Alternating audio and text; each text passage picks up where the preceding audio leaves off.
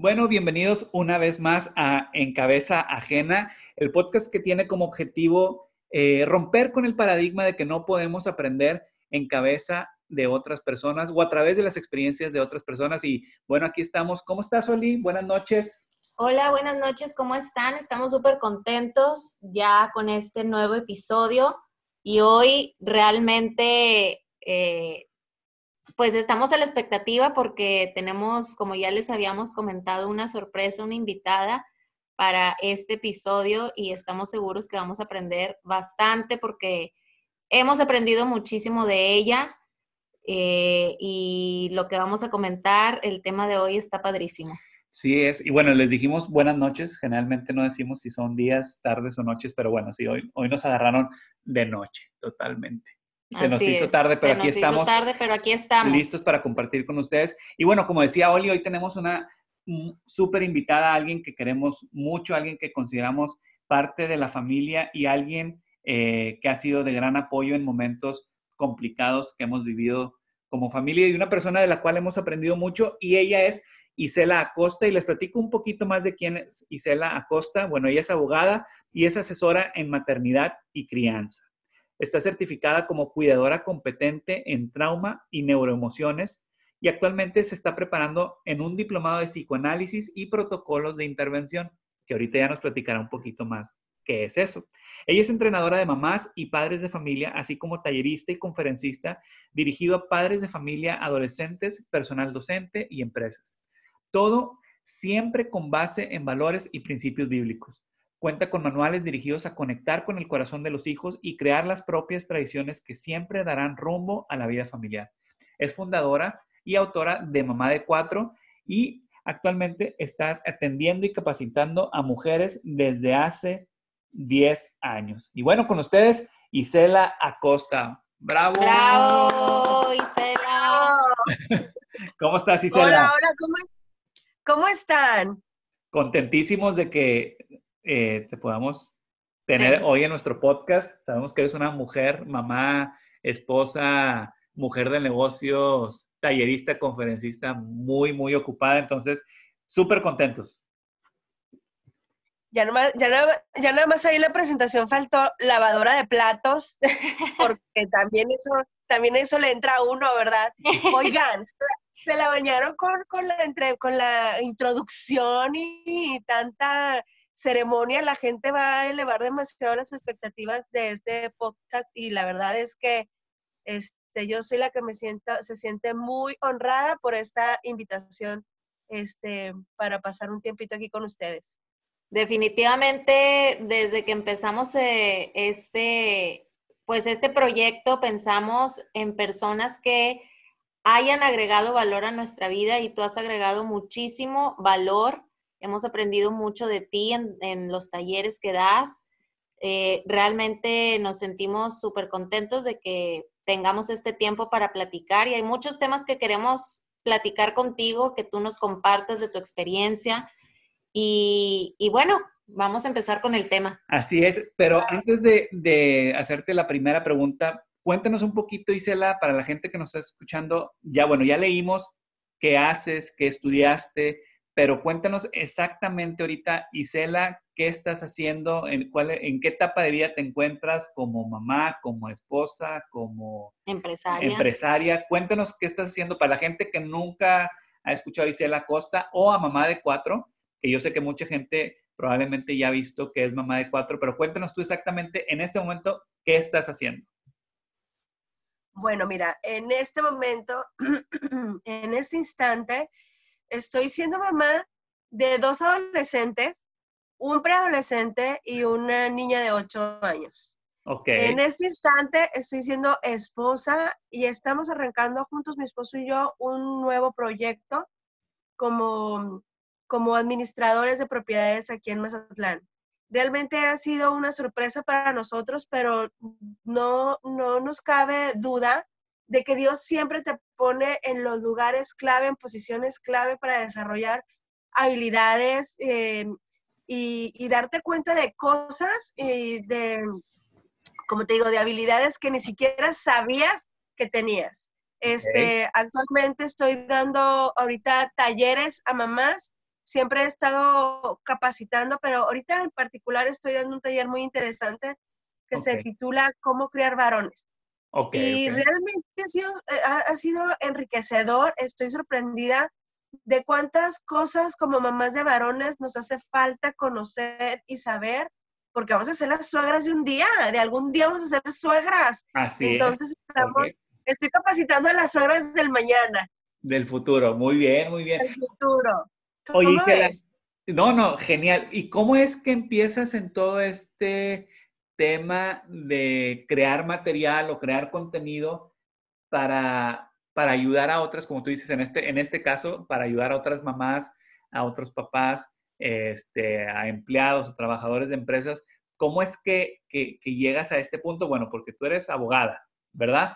Pero... Yo soy abogada, y estuve trabajando para un banco como abogada interna y la verdad es que me fue muy bien, o sea, sí iba triunfando como abogada, pero una vez que me casé, este, la vida, tú sabes que una vez, ya una vez que uno se casa, cambian muchas cosas y cuando nos casamos, mi esposo y yo llegamos al acuerdo de que él se encargaría de proveer y yo me haría cargo de, de los hijos de la casa, a como nos tocara, ¿eh? porque ha habido tiempos muy complicados y, tiempos muy buenos, ya como nos tocaba. Este, pero fue en un tiempo muy especial en que de alguna manera Dios trajo a mi vida personas clave para hacerme entender el gran privilegio que es ser mamá. Eh, de algún modo Dios se las arregló porque tú sabes cómo es de maravilloso eh, y que puse en mi corazón y en mi mente unas gafas especiales para, como te digo, ver mi maternidad como un verdadero privilegio y decía, Dios mío, si tú me conoces lo tremenda que he sido, ¿cómo, cómo me confías la vida de uno, dos, tres? En ese momento tenía dos hijos. ¿Cómo me, me, confías la vida de estos dos hijos para que yo forme a estas estos niños eh, de tal manera que sean de bendición al lugar donde lleguen? Cuando yo me enteré que, que Dios confiaba demasiado en mí, yo no pude más, o sea, yo no pude más de agradecimiento y de sentir una responsabilidad impresionante, un privilegio enorme. A partir de ahí empecé a capacitarme, de tomar cursos, tomar talleres, leer un libro tras otro libro, tras otro libro, impresionante, con una pasión, con una, con una hambre de querer aprender y hacer las cosas mejor, porque Dios me había encomendado la vida de dos niños en ese instante. Claro. Entonces, conforme fue creciendo mi familia, mis amigas muy cercanas me decían, oye, ¿cómo le haces? Mira, los niños qué educadas, oye, tienes tantos y yo te veo tan relajada y mira qué, qué, qué, qué, lindos y qué amables y qué obedientes. Y me empezaron a pedir tips, así empezó a surgir todo eso. y bueno, pues yo ya tenía tiempo sembrando en mi mente, como te digo, estaba estudiando, estudiando, tomando talleres, tomando clases, leyendo libros y fui este, eh, introduciendo todo esto en la formación de mis hijos. No, está súper interesante. perdón, perdón. ¿Sí? no, te decía que qué interesante que a veces que tu pasión se vuelve también inclusive, bueno, ahora se, se vuelve también un negocio en, en ocasiones y cómo tu experiencia y, y, y, el, y cómo llevabas tú a tus hijos, a tu familia, pues era realmente valioso para otras personas y, hago este paréntesis porque muchas veces así han empezado muchas personas hoy en día a través de redes, a través de un libro, a través de, un video, de poder compartir algo que nos apasiona y ese algo que nos apasiona para otra persona puede ser un gran aprendizaje, inclusive cambiar el rumbo de sus vidas, ¿no? En este caso, tú estás cambiando el rumbo de las vidas de muchos niños y bueno, a través, a través de educar a los papás, ¿no? Exacto. Así es, fue, realmente fue sorprendente. Llegó un momento en que yo me di cuenta que es para esto yo, es que yo había nacido, que esto era parte del propósito que Dios había planeado para mi vida. Sí que padre ser abogada y lo que tú quieras, pero este realmente es mi llamado, es, es, es entusiasmar, es enamorar, es contagiar a otras mamás de, de, de, esto padre que es ser mamá. A mí me chocan todos esos memes que circulan que mamá de uno, mamá de dos, y la mamá de cuatro la ponen toda greñuda y toda ojerosa y toda horrible. yo digo, yo, digo, no, a ver, espérenme, o sea, ¿por qué las mismas mamás nos echamos esa carrilla cuando debe de ser nuestro mayor privilegio? O sea, cada hijo es un regalo, cada hijo es una herencia, cada hijo es, es, es, una, es un voto de confianza. Y, me caen gordos esos memes, yo no me río, a mí me caen gordos. Y es que acabas de decir algo súper importante y yo creo que como lo, lo mencionabas, como que a ti te cayó ese 20, o sea, de decir, soy privilegiada, Dios me está eh, dando la responsabilidad, el privilegio, el regalo de formar, de criar, de dirigir, eh, de amar a, mis hijos y cuando te cayó ese 20 fue cuando tú empezaste a educarte, a leer, a ver, a cómo ser mejor, a cómo entrenarlos de mejor manera, a cómo direccionarlos, etcétera, etcétera. Creo yo que, que, a muchas mamás a veces como que no nos cae ese 20, no nos hace ese clic eh, muchas mamás a lo mejor tenemos hijos y pensamos que bueno, pues sí, qué padre que tengo hijos, pero este, el negocio o el trabajo o el, el, viaje o la amiga o el socialito o el... Y sí, amo a mis hijos y todo, pero a lo mejor no tenemos esa conciencia eh, de decir mi prioridad y, y, lo más importante y a quien le voy a dar cuentas, pues es a Dios de mis hijos, ¿no? Entonces, qué claro. padre que, que, tú llegaste a ese, a ese punto de conciencia que te hizo accionar y que te hizo dar pasos hacia lo que pues es tu pasión y lo que ha sido tu pasión se ha convertido en, en a lo mejor en un emprendimiento para que otras mamás también pues nos caiga el 20, hagamos conciencia y también así como tú, pues nos eduquemos, leamos, nos preparemos y, y, y hagamos de nuestros hijos, pues esas, esos hijos de bien para este mundo que tanto lo necesita. Y hablando precisamente de, de, de formar hijos con bien y todo, eh, mencionábamos de, del caso que hubo, la, las personas que no saben, tú eres de Torreón. Sí, hace, hace poco, bueno, sí. yo leía una nota en, en, un post que tú hacías en Facebook y bueno, nosotros somos de Monterrey, tú eres de Torreón. Nosotros hace unos sí. años y actualmente viviendo en Estados Unidos, hace algunos años eh, tuvimos la noticia en un colegio de, de, un niño que entraba al salón, sacaba una, una pistola y bueno, hacía, disparaba y murieron varias personas. Eh, recientemente, hace un mes probablemente, si no me equivoco, pasa lo mismo en sí. Torreón, en tu ciudad natal. Y bueno, aquí en Houston, que es donde nosotros lo... estamos, también sucedió aproximadamente hace tres semanas. Eh, entonces, yo, yo, leía este post y hablaba de, de, una frase que me llamó mucho la atención, que era descodificando el corazón de nuestros hijos o, o de las personas. Y, y, cuéntanos un poquito, tú cómo lo viste, porque para la gente que no leído ese post, eh, cuéntanos un poquito cómo tú viviste esto, parte de lo que, de lo que platicabas ahí y cuéntanos cómo lo, cómo lo platicaste con tus hijos, etcétera. Me, me interesa mucho claro. esa parte de descodificando el corazón. O sea, ¿qué es para ti esa parte de descodificar el corazón de un hijo o de nuestros hijos o inclusive de las personas? Bueno, mira, Toño, déjame te digo algo. ¿Cómo es posible si esto ya había ocurrido hace tres años exactamente en la ciudad de Monterrey? ¿Cómo es posible que nos volvió a ocurrir? Y luego pasó, pasó esto en, en Torreón. ¿Y cómo es que volvió a ocurrir? Eh, ahorita en el taller que estoy prepara que, que, estoy dando en el de varones, uh -huh. este, se mencionan eh, alrededor de 17 tiroteos en muy poco tiempo. Lo, lo, lo que llama mucho la atención es que son varones, ¿eh? son varones. So, okay. uh, está ocurriendo un síndrome que se llama síndrome de espíritus rotos, el cual hay que tener mucho cuidado porque ocurre más en los varones que en las niñas. Órale. Ahora, yo estaba muy mortificada cuando escribí esa publicación que estás mencionando. Estaba muy molesta. ¿Cómo es posible que como sociedad nos haya vuelto a ocurrir una situación tan lamentable. que hace tres años, cuando ocurrió lo de Monterrey, no estábamos toda la sociedad queriendo rectificar el camino, no estábamos ya queriendo, abrazando a nuestras criaturas y queriendo hacer bien las cosas. ¿qué pasó? O sea, ¿en qué momento se te volvió a ir la onda? ¿En qué momento le volviste a dar mejor a tu hijo el celular para que se entretuviera en vez de estar platicando con él? ¿En qué momento se te olvidó? Solo pasaron tres, dos años para que nos volviera a ocurrir. Y esto es verdaderamente lamentable. Ya no era un chico de secundaria, ya era de un grado más abajo, o sea, ya es primaria.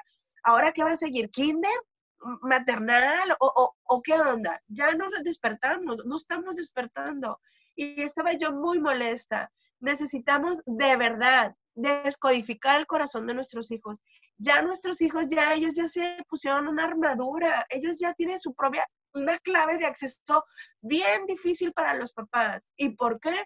Porque los papás desde hace mucho tiempo dejamos de leer, a nuestros hijos, dejamos de estudiarlos, dejamos de estar presentes, dejamos de estarlos observando para ver sus reacciones, dejamos de estar, nos olvidamos de los pequeños detalles, si los pequeños detalles marcan la diferencia, aunque sea como, como una frasecita trillada. Sí, muy trillada, es real que los pequeños detalles marcan la diferencia.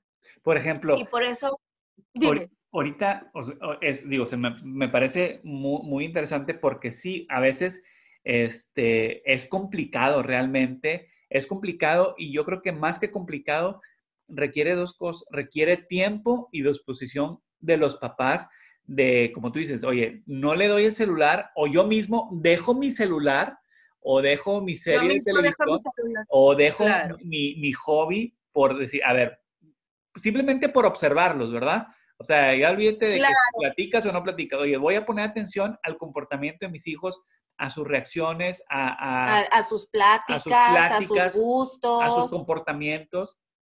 Pero tú, que esos pequeños detalles, dado, digo, tú lo has estudiado eh, mucho más, ¿qué, ¿qué podrían ser esos pequeños detalles que nosotros como papás, o esas banderas rojas, o esos como que señales de alerta, de decir, oye, aquí hay algo mal, me explico, o sea, aquí... Tengo que poner atención en Ahí te va, fíjate, fíjate, fíjense bien. Tú puedes decir, ay, no, le eso ni el caso. Ahí te va. Es algo bien sencillo, pero que mucha gente no ha tomado, ah, no ha puesto atención en esto. A veces los papás les ponemos apodos a nuestros hijos. El corazón del ser humano es lo más engañoso que existe tú no tienes idea, un simple apodo, cómo es que pueda ser editado, cómo pueda ser recibido por el corazón de tu hijo. Los papás, es común que mencionemos a nuestros hijos de acuerdo a sus características físicas, que el güero, que el, que, el chino, que, ¿verdad? El chato por la nariz. Sí, y es una tontería, ¿estás de acuerdo, Oli? ¿Estás de acuerdo, Toño? Es una tontería pero tú y yo no sabemos el alcance, o sea, si realmente supiéramos el alcance de nuestras palabras y cómo impactan nuestras palabras en su corazón, nos daría miedo. Si lo supiéramos, nos daría mucho miedo y nos iríamos, mira, gallo, gallina, un pie detrás otro, cuidando muchísimo las, los pequeños detalles. Y estamos hablando de un apodo. Sí, correcto, correcto. Es correcto. De un apodo en vez de decirle, no sé, el, inteligente, el bondadoso, el, el, original, no, es el gordo, es el chaparro, ay, mi chapis, ay, mi negro, ay, mi quién sabe qué. Todo eso va minando el corazón de una persona eh, y va hiriendo, va hiriendo su espíritu. Ahora, el chiquillo trae una bronca porque a un niño le molesta en el colegio. ¿Y qué hacemos los papás? Subestimamos lo que está pasando. Uno luego, luego dice, ay, pues no le hagas caso, mijo, usted, que al cabo es por envidia lo que le tiene, ¿sí o no? Le restas importancia a su asunto, a lo que está invadiendo su corazón. Para el muchachito, su mundo es la casa y la escuela. No hay más. No hay, no hay como uno de adulto que tiene la oportunidad de que si traes una bronca, le hablas a tu amiga y se ven en un café y ya escupes todo y le platicas y le dices y ya regresas a tu vida. No, el chiquillo nomás tiene la casa y su escuela. Y si la maestra es regañona, y si la, maestra también, y si la maestra no está haciendo el refugio que necesita, ¿qué hacen esas criaturas? ¿Te fijas? son pequeños detalles, pequeños. ¿Qué pasa? ¿Cómo le habla a un papá a un adolescente? Apenas empieza a cambiar su humor, porque no es que apesten, cambia su humor. ¿Y qué hace el papá o la mamá? ¡Ay, no! ¡Apesta aquí a puras patas! ¿A poco no? Y llegan abriendo ventanas. ¡Qué bárbaros! ¿Cómo apesta aquí? Espérate, está en cambio tu hijo. Está más vulnerable que nunca está como si estuviera en un síndrome premenstrual porque están despertando todas las emociones. ¿Cómo te atreves a herirlo de esa manera? Claro. ¿Te fijas? Son pequeños detalles. ¿Y qué hacen ellos? Empiezan a formar una barrera grande y a ver, el password, a ver, a ver, la contraseña para que puedas entrar. Va a estar cañón va a estar cañón. Ah, pero ocurre una, una, matazón, ocurre un tiroteo y entonces ahora sí venga a ser mi criatura y esa tarde lo abrazas y lloras. Pero para pasado mañana ya estás harto. Ya estás harto, que ya te cayó gordo chiquillo, porque ya lo gritoneaste, porque no hizo la tarea, porque no se levantó, porque no se quitó el uniforme, porque ya le cayó cápsula la playera blanca del deportes, y ya, y lo vuelves a lastimar. Se te olvidó. Y se te olvidó. Y en ese post decía, ¿qué, ¿qué, qué, es lo que quieres? ¿Qué estás esperando? ¿Que sea el tuyo el que saque un arma y mate a los demás? ¿O que te lo hieran con una pistola? ¿Qué, qué es lo que estás esperando para despertar? Claro. ¿Te fijas? Yo, yo todavía estoy muy molesta. muchachos, yo todavía estoy muy molesta por lo que está ocurriendo. No, no, no. Mira, e, es que es muy impresionante. Tú dices los pequeños detalles. Y, si, y te voy a decir algo. En este momento, al menos yo, te hablo por mí, este, nosotros tenemos tres hijos, hombres. Y, tres varones. Y, me ha pasado, me ha pasado, este, porque a, veces también, digo, quiero hablar ahorita aquí que estamos, bueno, dos mujeres, un hombre, el, la parte del hombre pues es a lo mejor sin, sí, sin filtro, sin pensarlo, este, oye, hueles bien gacho, ¿verdad? O sea, o hazte para allá, o ponte claro. o bañate bien. Sí, sí me ha pasado. Este, y sí, y, concuerdo contigo, que no nos damos cuenta de cómo pequeñas cosas, vamos, como dicen, vamos llenando su saco de piedritas, desgraciadamente piedritas negativas que luego ya es muy tarde y de alguna u otra manera tienen que,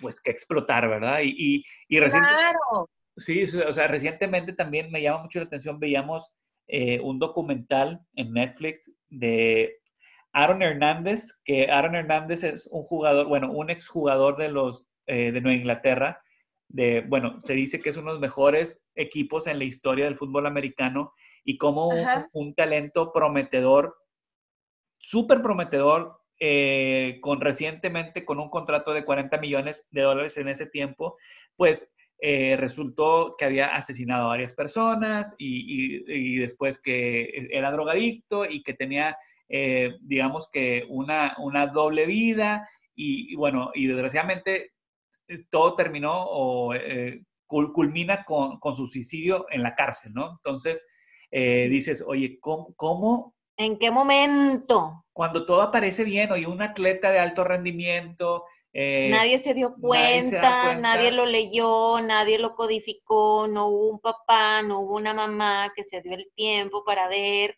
en qué estaba, se les fue a los coach.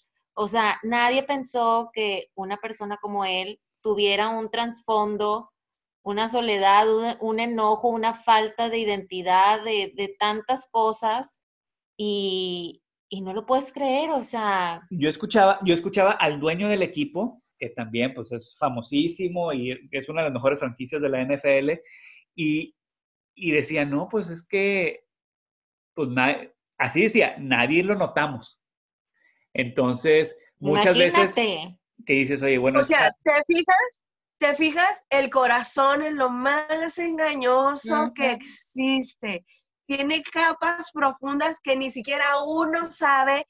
Hasta uno mismo a veces se sorprende sintiendo celdillos o sintiendo envidia por alguna comadre. O sea, hasta tú misma te sorprendes. ¿Cómo es posible que, o sea, no, no, no, no, no es como es posible. Claro que, que, que debe de, o sea, que puede ocurrir que alguien, aún siendo tan talentoso, pueda resultar con estas cosas. O sea, por eso te digo, tenemos que están en alerta. Yo no quisiera ponerle los pelos de punta a los papás, pero hey, aunque sea un buen muchacho, ah, es más, aunque estés formando a tu hijo en un entorno familiar seguro, comprometido, integrado, no sabemos, no sabemos las entretelas. Eh, o sea, no, nosotros no podemos responder ni por nuestros propios actos, menos por las de nuestra criatura. Claro, totalmente. Definitivamente concuerdo contigo. Eh, o sea, el tema de paternidad es un tema, híjole, o sea, si alguien nos hubiera dicho, si nos hubiéramos educado más, si hubiéramos leído más, yo siempre he pensado que debería de haber así una universidad, algo que tenga que cursar para antes de tener hijos.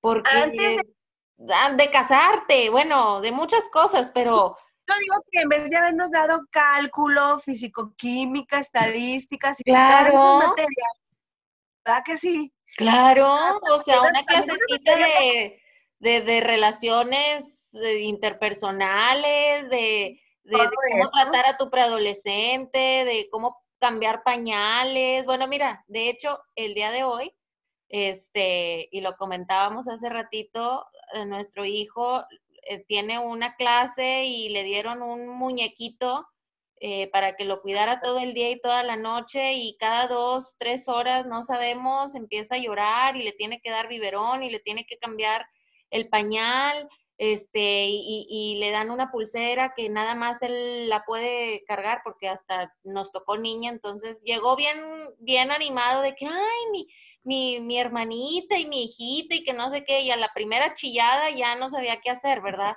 Pero digo... andaba. Claro, pero digo, qué padre.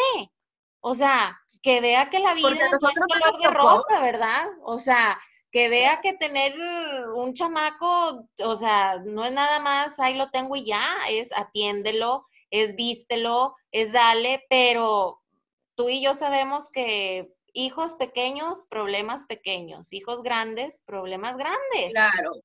Mira, por ejemplo, mi, mi, hijo adolescente tiene 15 días que entró a trabajar a un sushi muy famoso aquí en Mazatlán, Sendai Sushi, no voy a aventar ahí el comercial. Bien lindos los dueños nos dieron la oportunidad de que él entrara a cubrir ciertas horas y, llegó súper motivado, viene llega cansado, pero motivado, pero también llega este, comentando que tiene otros compañeros de trabajo que ya son papás y que el mismo sueldo que él gana, o sea, el del el muchacho, el compañero ya es para ya es para la leche, para el pediatra, y tú sabes que no alcanza. No. Entonces, todo eso le, le, ha servido, así como el entrenamiento de tu criatura con ese hijo, con ese bebé, este acá trabajando.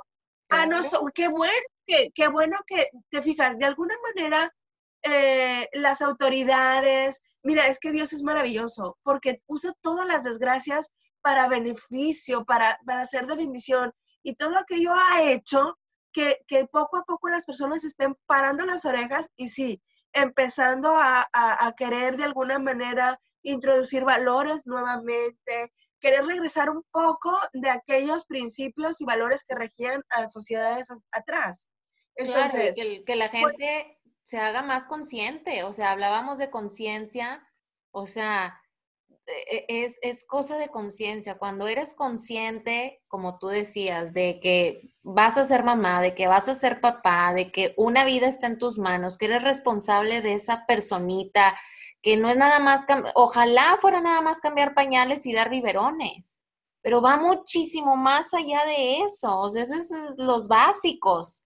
Pero luego empieza a crecer la criatura y, como tú bien mencionas, empiezan los amigos, ahorita las redes sociales, la música que los rodea, eh, la cultura, la sociedad, las modas, y todo eso va influenciando en pues en su carácter, en su toma de decisiones. Y si uno como papá no está bien trucha, poniendo bastante atención, pues se nos van de las manos.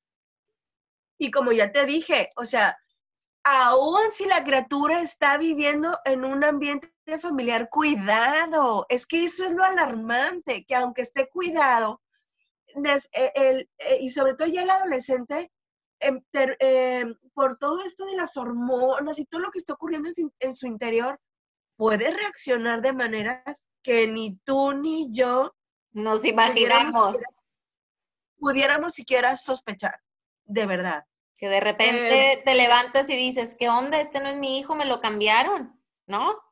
Así es, así es, así es.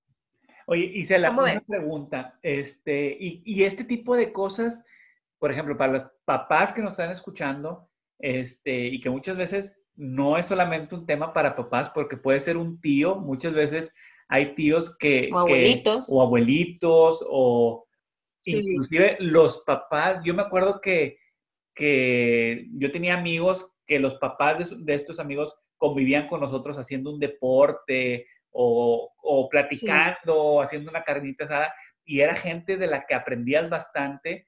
Este, sí. ¿cómo, tú pudieras decirnos cómo tener un acercamiento con nuestros hijos para tocar este tipo de temas? Por ejemplo, ahorita hablamos de lo del tiroteo y, todo eso, porque creo que siempre hay dos, dos caminos. El camino de eh, hacernos como que no pasó nada y no, no, no vean, no vean eso en la tele, pero o en el internet, lo van a ver, es una realidad, o el camino de, mira, pasó esto por esto y esto y esto y esto. Mira, cuando ocurrió este incidente, este lamentable, lamentable suceso en Torreón, este, muchas de las seguidoras de mi página me empezaron a preguntar que cómo lo manejaban con sus hijos, que ya iban a llegar de la escuela y que cómo le iban les iban a decir. Inmediatamente yo sugerí hablar con la verdad. Eh, déjame decirte que fui severamente criticada porque después decían que los psicólogos y expertos decían que no era, que no debían de decirle a los niños la palabra matar, cuando, cuando yo les estaba diciendo, hey, habla con tus hijos, tráetelos, abrázalos, da gracias a Dios, y entonces diles, mi amor, un niño con un corazón profundamente herido. No sabemos en qué momento se hirió de tal manera, tomó la decisión de matar, levantar un arma contra personas y matar a su maestra y matarse, quitarse la vida.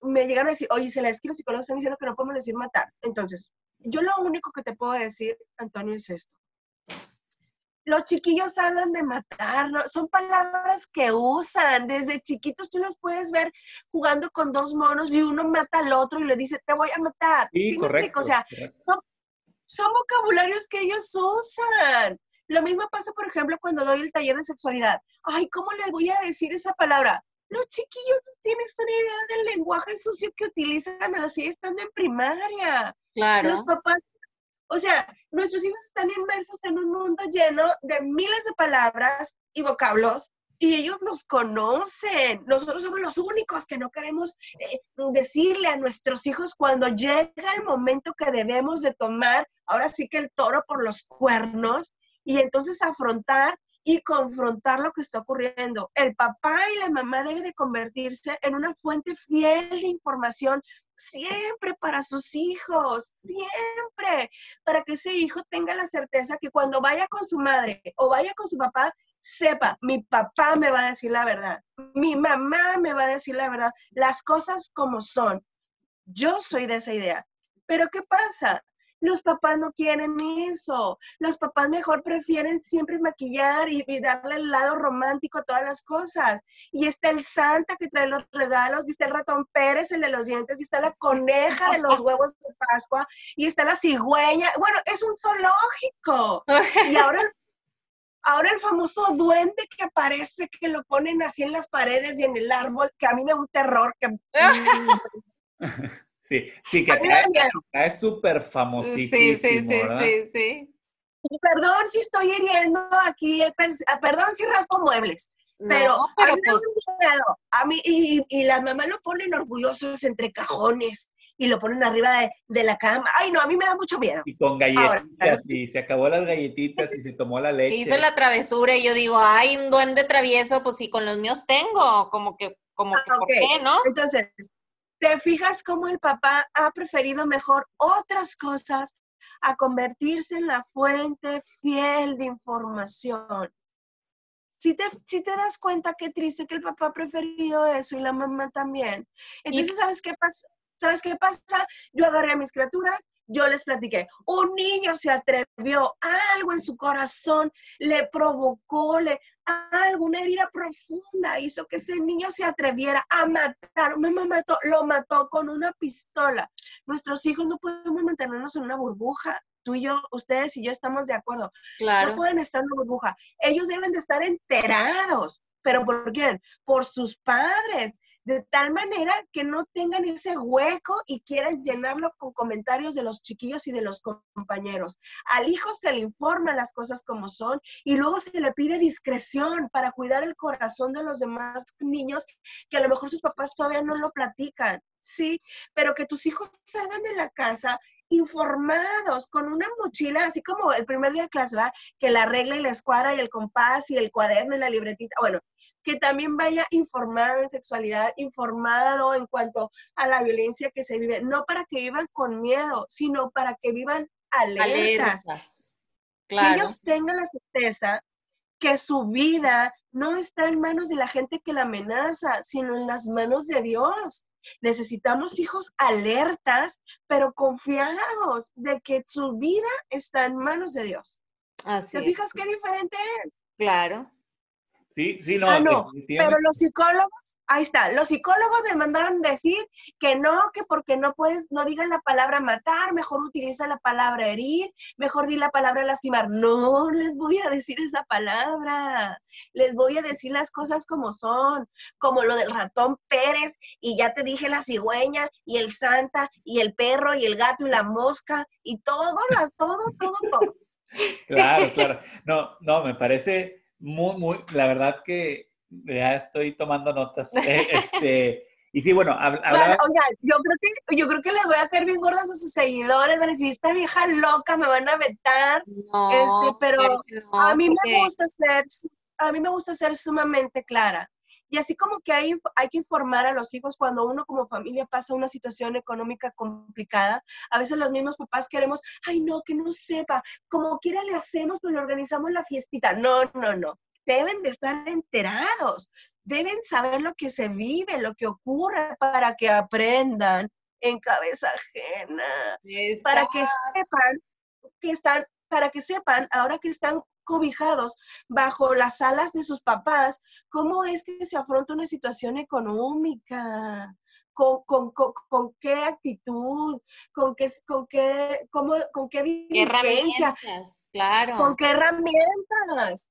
Pero si siempre te dieron las chanclas que quisiste, siempre llevaste dinero, siempre trajiste la, la mochila que te, que te armaste, que te compraran, y sin saber que tus papás estaban tronándose los dedos para ver cómo completaban, te están preparando para, te estamos preparando hijos nomás para que sean felices, pero discúlpenme, está faltando la otra mitad del entrenamiento. Y ustedes saben que la vida da muchas vueltas, que la vida es bien complicada, que la vida es una cambiadera de planes y, y, la vida no es, la vida no funciona así. Y más bien, más bien estamos abajo que arriba casi siempre. Entonces, nos falta esa parte, nos falta esa parte. No, estamos aprendiendo. mencionaste tres puntos muy importantes, aquí los tengo. Bueno, uno es tener atención a los pequeños detalles, hablar con la verdad, este, y, también escribía, bueno, ser, transparentes y claros con nuestros hijos. Obviamente, cada edad es diferente. Tú mencionabas, bueno, tenías eh, a dos adolescentes, bueno, un preadolescente y una niña de ocho años, ¿no? Este, creo que como papás, el tener ese tiempo de, eh, poder compartir con ellos y, tomarnos el tiempo. Yo creo que ahorita, a como estamos, criticamos mucho a la juventud o a los, a los adolescentes, pero creo que también la crítica debería ir hacia nosotros de que nosotros estamos igual o peor, ¿verdad? De, por ser grandes y no nos damos el tiempo de, de esos espacios de poder compartir con ellos cosas importantes, este, porque preferimos pues, o un hobby, o un... La reunioncita, la flojera, la serie, el celular, el Facebook. no está mal, pero creo que hay un tiempo para todo y hoy es el tiempo de dedicarle tiempo a nuestros hijos. Se nos está yendo la vida en quererle llenar el ojo a la sociedad, a los compadres, en lugar de estar llenándole el corazón a nuestros hijos. Se nos está yendo la vida en meterlos a clases de gimnasia y de esgrima y de, esquí y de waterpolo y de quién sé qué. ¿Sí, o sea, no, porque queremos desarrollarlos y que lleguen a las Olimpiadas, ¿sí o no? Sí, claro. Yo creo que toda nuestra generación, espérame, toda nuestra generación traía el trauma de que veíamos a las gimnastas y los nadadores y decíamos, ¡qué padre! Ah, no, ahora con nuestros hijos, mira, aunque no estudie, pero queremos que sea el tenista y que sea la gimnasta que brinque en el caballo y el quién sabe qué. Y, ¿Verdad que estamos metidos? O sea, todos nos queremos llevar a las Olimpiadas 2048 o no sé cuál número siga, pero estamos afanados en eso. Y si no es en eso, entonces estamos haciendo mil y una historias en Instagram y en redes sociales, mostrando una cara que no somos, mostrando que, que, somos súper felices. y todo perfecto. Bueno, yo tengo, híjole, que yo digo, no puede ser, o sea, es en serio que tu vida es así, pero obviamente sabemos que uno muestra lo que quiere mostrar y, y la ¿Estás de acuerdo que nada más es una escena bien puesta, pero el tras de cámaras nadie lo ve y en el tras de cámaras ya le gritoneaste al chiquillo para que sonría ahorita que le vas a tomar la foto y le, torciste el pescuezo para que vuelva a sonreír y que, y, que aguante las 40 tomas hasta que tú salgas bonita. Ese es el verdadero tras de cámaras. Oli se ríe porque es una de ellas. No, o sea, definitivamente, bueno, la gente que me conoce sabe que me encantan las fotos y eso lo aprendí de mi mamá, pero sí me queda claro que estamos viviendo tiempos en donde el qué dirán, en donde la competencia es terrible. Bueno, ahora nosotros que nos mudamos para acá y fue una conversación que tuvimos, Isela, que yo tuve contigo, de, de que nos bajó el ritmo al mil, de venir así, en ese ritmo de clases pa' aquí y acá y acá, y la piñata y el desayuno y la juntadita y el esto y cumple con esto y cumple con, y los días no te dan, a venir a un ritmo donde aquí nadie te conoce, donde aquí olvídate de la clase porque son carísimas, eh, donde no conoces al vecino, donde te haces familia muégano. Y la verdad es que no, nos cambió la rutina al mil por ciento. Y aún, y que no estamos eh, en, e, en, en todo ese movimiento y acción de la que veníamos, ahorita yo digo, ¿en qué se me va el día? O sea, si no me doy el tiempo para esto y esto y esto y esto, eh, los días se te van, los días pasan súper rápido y yo creo que como tú lo has estado diciendo, tenemos que darle prioridad a lo que es verdaderamente prioridad. Creo que para los papás, nuestra prioridad deben de ser nuestros hijos, sin también, por el otro lado, descuidar pues al marido y a la esposa, ¿verdad? Porque finalmente pues los hijos crecen y aquí en Estados Unidos a los 16, bye bye. O sea, esa es la costumbre. Obviamente las familias latinas o mexicanas pues traemos otra costumbre, ¿verdad? Que el niño se vaya hasta que se case y aquí que se quede y chalala, pero la cultura gringa es cumples 16 y va y hazte garras, me explico. Entonces, imagínate que a los 16 le estás diciendo bye a un adolescente joven que no tiene ni idea de la vida y que si no lo preparaste, pues quién sabe qué ir a hacer. Y eso es lo que también está pasando ya en, en, en la sociedad mexicana. O sea, aunque los tienes ahí en tu casa hasta los 20 o 30, tú no sabes en qué andan metidos. O sea, tú no sabes por qué, porque no te das el tiempo, porque estás en mil y una actividades, en mil y un cosas, y, pues prefieres que esté en el celular, prefieres que esté con el amiguito, prefieres que esté en la clase, en las mil clases, pero tú no darte el tiempo de observarlo, de platicar, y como tú decías, que tú seas esa fuente veraz y confiable para tus hijos. Sí, sí, la verdad es que es lamentable. Digo, eh, no somos perfectos, pero debemos de estar al tiro, todos, pidiéndole a Dios sabiduría y estar ahí. Claro, es cansado, claro, es agotador, pero necesitamos, necesitamos ir aprendiendo eh, en cabeza ajena. Necesitamos saber que hubo algo que falló en esta, en la familia de ese niño, hubo algo, y no nomás en ese niño, y del otro niño de Monterrey, y del otro en Estados Unidos, y del otro de quien sea que, o sea, son muchos muchachos, debe alertarlos que son varones y no mujeres, o sea, son muchísimas cosas, Sol, no estamos aprendiendo en cabeza ajena. ¿Cuántas cabezas más queremos ver rodar para entonces aprender? O ya quieres que ya seas tú, que sea la desgracia en tú, que sea tu familia, que sea tu criatura. Eh, o sea, ¿qué estamos esperando? ¿Qué estamos esperando? Ay, no, no. Este y, por ejemplo, ahorita en todo lo que estás haciendo hablábamos de que haces talleres y todo, pero ¿qué herramientas eh, prácticas pudieras recomendar a los papás este, en este momento? Papás que nos están escuchando o gente en general que nos está escuchando, ¿qué herramientas? O futuros papás o, recién casados que están pensando en tener hijos y, y, y, hasta hacen competencias de ver a quién se embaraza primero y a ver quién tiene más y si es embarazo múltiple, sin saber siquiera en lo que están a punto de meterse, ¿verdad? Y en el compromisazo en el que van a estar pues para toda la vida. A, mí me llama, digo, a me llama mucho la atención que a nosotros no nos tocó todo este rollo sin criticar, porque gente en mi familia lo ha hecho, pero todo esto de que la revelación del gender reveal y que el globo y que si es niño y que si es niña, acá de nosotros era nomás, tuve ahí el seguro a ver qué te, a, ver qué va a ser si niño niña, ¿verdad? Pero, pero que yo, que yo después porque nos ha tocado trabajar con muchas parejas en el pasado y dices, oye, pero ¿cómo que se están hablando así? ¿Cómo que se están peleando? ¿Cómo que cuando todo se veía perfecto en la novela, ¿verdad? De, de, claro. Instagram y el Facebook. De la princesa y, el príncipe. Pero, ¿te fijas cómo se están afanando más ahorita los papás en conseguir el globo gigante y el polvo de color? Claro.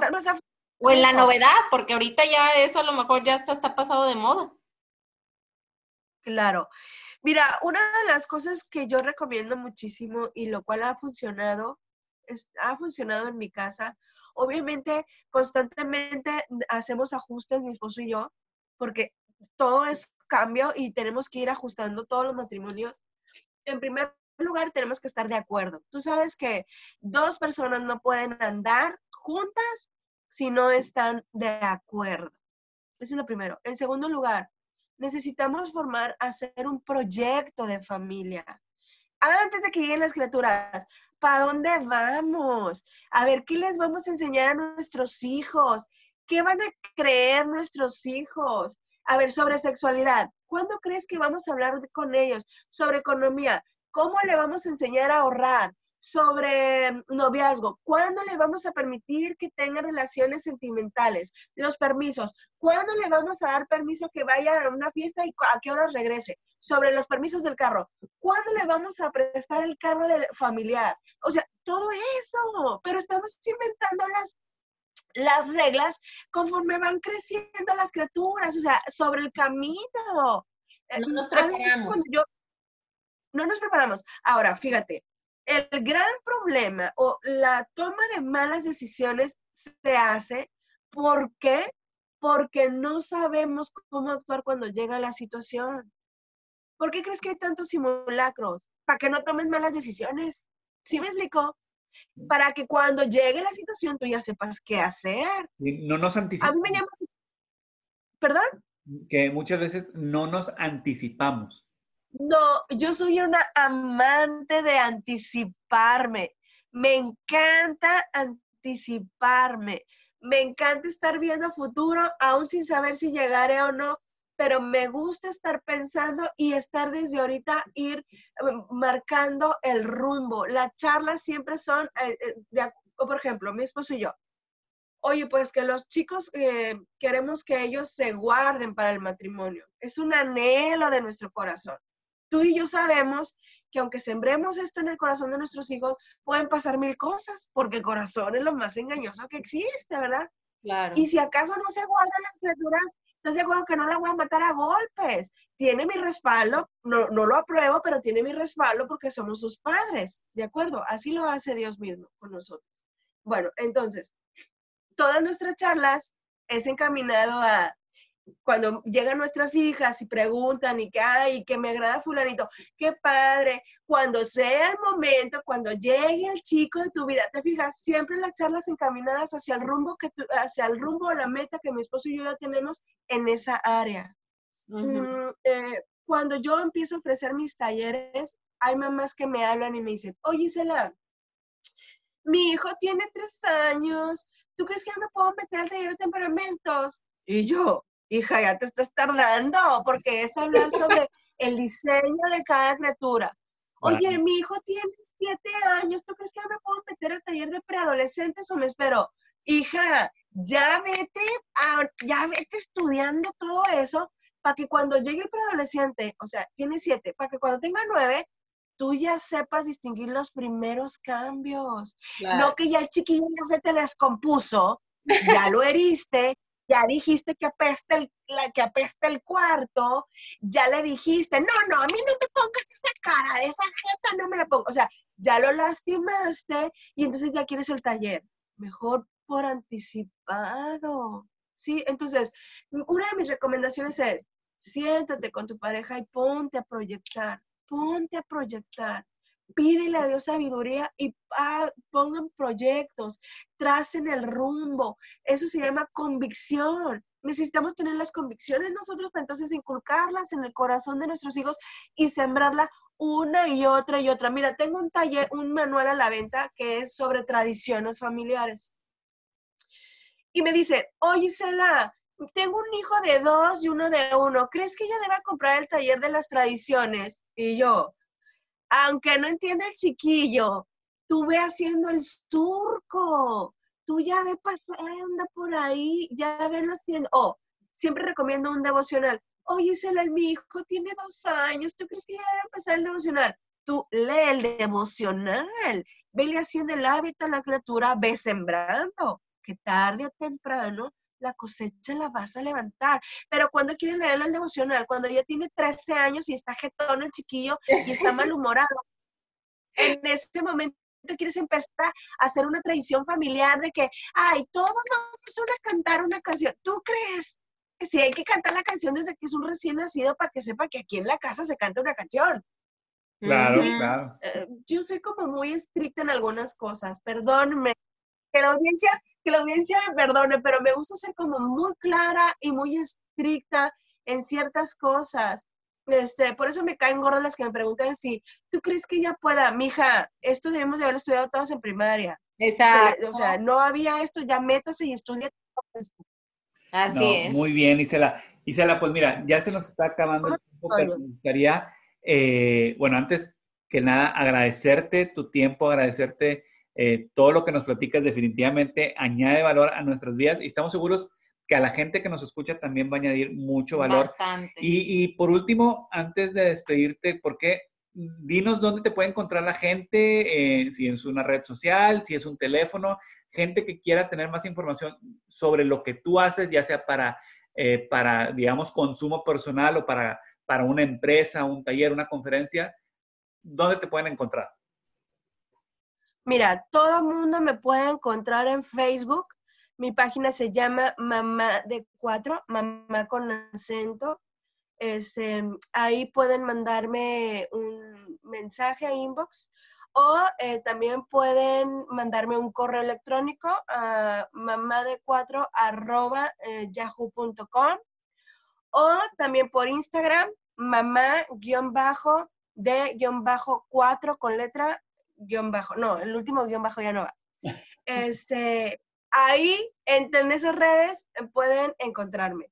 Podemos platicar, podemos planear algo para, para las maestras de su colegio, podemos planear algo para los empleados de, de, confianza, la gente clave que está en posiciones clave en la empresa. Este, podemos organizar algo con los adolescentes, con las mismas mamás, con los papás, con los matrimonios, podemos platicar. Este, ahí es donde ustedes me pueden encontrar. Perfecto, perfecto. Nosotros les, les recomendamos demasiado los talleres de Isela. Nosotros tomamos el de temperamentos, eh, temperamentos en, el matrimonio y luego tenemos el de este, preadolescentes y la verdad es que están increíbles. Todos, todos, todos deberíamos de tomarlos, ya seamos papás o no seamos papás, seamos tíos, abuelitos, son de esos super mega ultra básicos que te van a, o sea, van a agregar muchísimo valor muchísimo valor a tu vida, vas a entender muchas cosas. Es que, ¿sabes qué? Mira, no necesitamos ser papá y mamá, porque todos de alguna manera somos tíos, somos primos, somos padrinos, somos abuelitos, somos abuelitas, y de alguna u otra manera todos estamos comprometidos con los niños, con los jóvenes, a sembrar algo en sus vidas. Entonces, esos talleres te ayudan muchísimo em, en, mejorar tus relaciones interpersonales, pero también de una manera clara y amena y ligera. Están este, puedes, están padrísimos. Los tienen que tomar. Puedes agregar a tu vida. Sí, los tienen que tomar. O sea, busquen a Isela, síganla en sus redes sociales, pidan la información de los talleres, tomen los talleres, de verdad están brutales, están increíbles. Así es, así es. Pues muchas gracias, muchas gracias, Gisela. Gracias. esperemos que no sea la última. No, este, definitivo. Hay muchos temas que. No, vuélvanme, a invitar, gachos. Claro que sí, no, cuenta con eso. Cuenta con eso. Cuenta con eso. Y bueno, pues muchas gracias. Recuerden que esto es En Cabeza Ajena, el podcast que tiene como objetivo romper con el paradigma de que no podemos aprender a través de las experiencias de otros. Muchas gracias y hasta la próxima. Muchas gracias, Muchas gracias, buenas noches, buenas tardes, buenos días. Bye bye. Bye bye. bye.